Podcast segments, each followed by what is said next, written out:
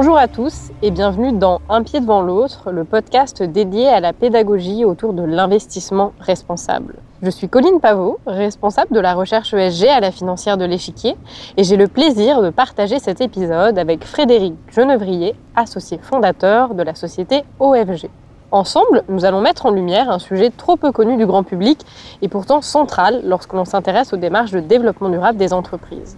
Nous allons vous parler de gouvernance. Mais si, vous savez, la troisième lettre de ESG, cet acronyme qui regroupe les critères employés par les investisseurs responsables pour juger de la qualité des engagements pris par les entreprises sur les aspects environnementaux et sociaux. Chers auditeurs, pour que la gouvernance des entreprises n'ait plus aucun secret pour vous, laissez-vous embarquer à nos côtés dans le nouvel épisode de notre podcast. Bonjour Frédéric, je suis très heureuse de vous accueillir aujourd'hui au Jardin des Tuileries pour le cinquième épisode de notre podcast dédié à la gouvernance des entreprises. Tout d'abord, en quelques mots, pourriez-vous vous présenter à nos auditeurs et présenter votre société OFG Bonjour, je m'appelle Frédéric Genevrier, je suis analyste financier, fondateur d'OFG avec Olivia Flao en 2008. OFG est une société d'études et de conseil qui intervient auprès d'investisseurs afin de les éclairer sur la gouvernance des sociétés dans lesquelles ils ont investi ou dans lesquelles ils s'apprêtent à investir.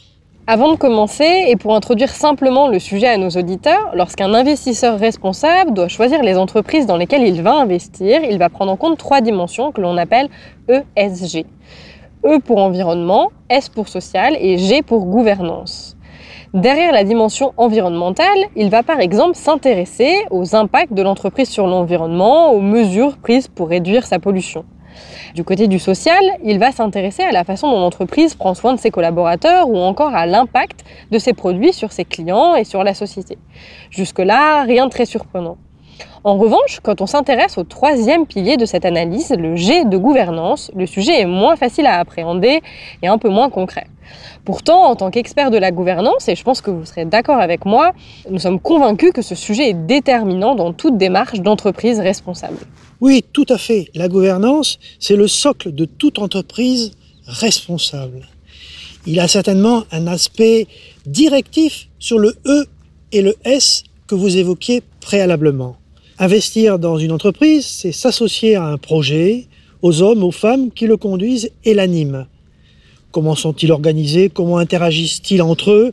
Comment le projet s'insère dans la société et dans l'environnement? C'est ça la gouvernance. Et elle est organisée autour de trois acteurs. L'actionnaire, le conseil d'administration et la direction générale. La gouvernance est constituée donc des liens entre ces trois acteurs. Vous, auditeur, lorsque vous achetez une action d'une entreprise, vous en devenez actionnaire. De ce fait, vous êtes donc propriétaire d'une petite partie de l'entreprise.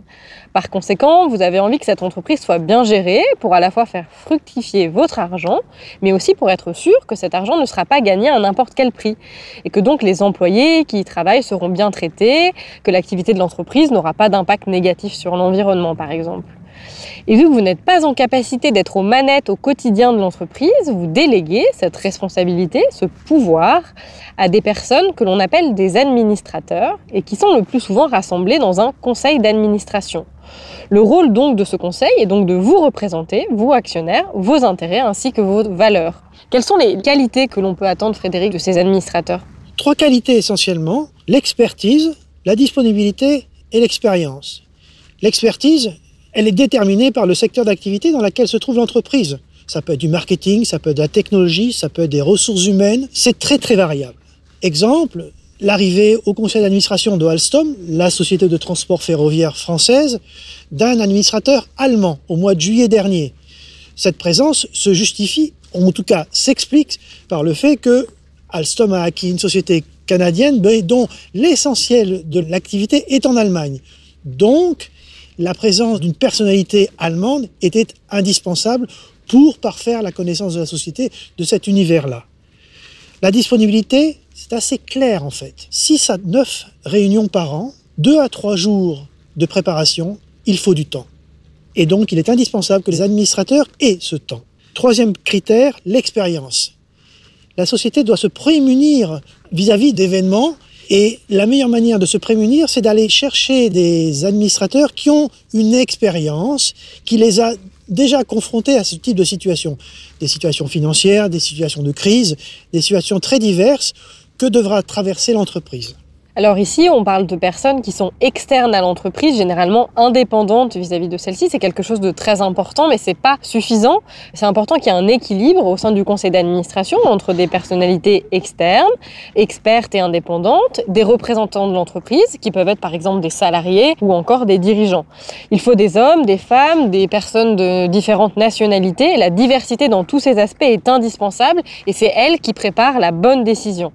Et cette diversité, elle doit se conjuguer avec une bonne dose d'indépendance, c'est le cocktail gagnant à tout conseil d'administration efficace. Ce conseil, surtout, pourquoi est-ce qu'il doit être indépendant? C'est qu'il doit être en capacité de dire non, de s'opposer à la direction générale lorsqu'il considère que l'entreprise prend des risques qu'elle ne devrait pas prendre. Et ce choix des bonnes personnes, il est réalisé au moment de l'Assemblée générale par les actionnaires. Alors, qu'attendons-nous concrètement de ces administrateurs au quotidien dans leur rôle au sein du conseil d'administration? Ils doivent assurer construire la pérennité de la société et de son développement. Et pour cela, il faut veiller à trois équilibres. Les équilibres financiers, les équilibres, ça on les comprend assez aisément, les équilibres sociétaux et les équilibres environnementaux. Un exemple, Belle, la vache qui rit. Les équilibres sociétaux, il est indispensable de préparer la société à la transition alimentaire, donc le passage du lait vers du lait végétal il est indispensable également d'assurer une rémunération correcte et équilibrée aux agriculteurs. Comme vous l'avez dit en introduction, la gouvernance, c'est trois acteurs les actionnaires, le conseil d'administration et l'équipe dirigeante dont on n'a pas encore parlé. Et l'analyse en détail de l'équipe dirigeante d'une entreprise, c'est vraiment très important quand on analyse la gouvernance d'une entreprise. Il s'agit de juger des gens qui sont au quotidien dans l'entreprise, aux manettes de la stratégie. Il peut y avoir un directeur général au sein de ce comité de direction, mais également un directeur financier ou encore une personne en charge des ressources humaines. Et on attend que ces entreprises aient une vraie expérience, expertise, et qu'au sein de ce conseil d'administration, il y ait une réelle diversité de façon à ce que les décisions qui soient prises soient les plus riches possibles et les meilleures pour la santé de l'entreprise. C'est le troisième acteur de la gouvernance, vous l'avez cité, et il est essentiel parce qu'il l'a au quotidien. Ça lui permet effectivement de tracer la route sur un objectif qui a été fixé par le conseil d'administration. Le conseil d'administration ne se réunit que de 6 à 9 fois dans l'année. L'actionnaire n'est là qu'une seule fois lors de l'assemblée générale annuelle. Lui, il est là donc tous les jours. Il incarne la société. Il est donc essentiel que le développement durable soit une conviction affirmée et très présente dans son comportement. Hein. C'est un élément essentiel et ça permet effectivement à la société d'échapper notamment à des stratégies de greenwashing. Il y a un élément complémentaire relatif à la gouvernance dont on entend souvent parler, c'est la rémunération des dirigeants. L'idée, c'est que le dirigeant soit rémunéré de façon juste par rapport aux performances de l'entreprise. Ces performances, elles peuvent être économiques, on l'a dit, mais elles peuvent être aussi environnementales et sociales.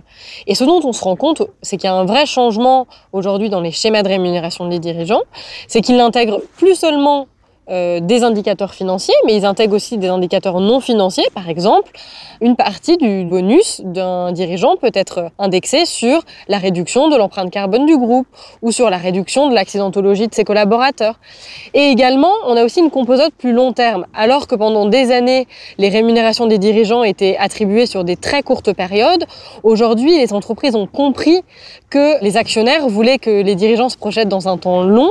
Et donc aujourd'hui, on a des schémas de rémunération avec des échéances à 3, 4, 5 ans qui permettent vraiment d'inscrire la stratégie de l'entreprise dans la durée et d'être certain que le directeur général, il va l'incarner pendant toute cette durée. Et c'est très intéressant parce que ce temps long, il est compatible avec le temps du développement durable. Et donc on pense que c'est vraiment un mouvement euh, très intéressant qui a lieu euh, au sein des, des schémas de rémunération des directeurs généraux. Vous l'aurez compris, la gouvernance est vraiment centrale dans tout projet d'entreprise responsable et il est vraiment important que les trois acteurs qu'on vient de vous citer actionnaires, dirigeants et conseils d'administration aillent dans le même sens et portent ce projet d'entreprise responsable ensemble. Et c'est pour ça qu'à la financière de l'échiquier, on accorde beaucoup d'importance à cette analyse de la gouvernance des entreprises de façon à vraiment sélectionner les acteurs qui seront les plus engagés et les plus vertueux dans la durée. Un pied devant l'autre, le podcast pour mieux comprendre les enjeux de l'investissement responsable, c'est fini pour aujourd'hui.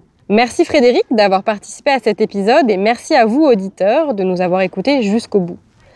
Si ce podcast vous a plu, n'hésitez pas à vous abonner, à en parler autour de vous et à nous laisser une note ou un commentaire sur votre plateforme d'écoute préférée. Vous pouvez également nous rejoindre sur les réseaux sociaux, la financière de l'échiquier, sur LinkedIn ou encore Twitter. Je vous retrouve très vite pour un nouvel épisode où nous vous ferons découvrir les différentes formes de l'investissement à impact, le moyen le plus direct de donner du sens à votre épargne en ayant une contribution positive sur la société et l'environnement. À très bientôt!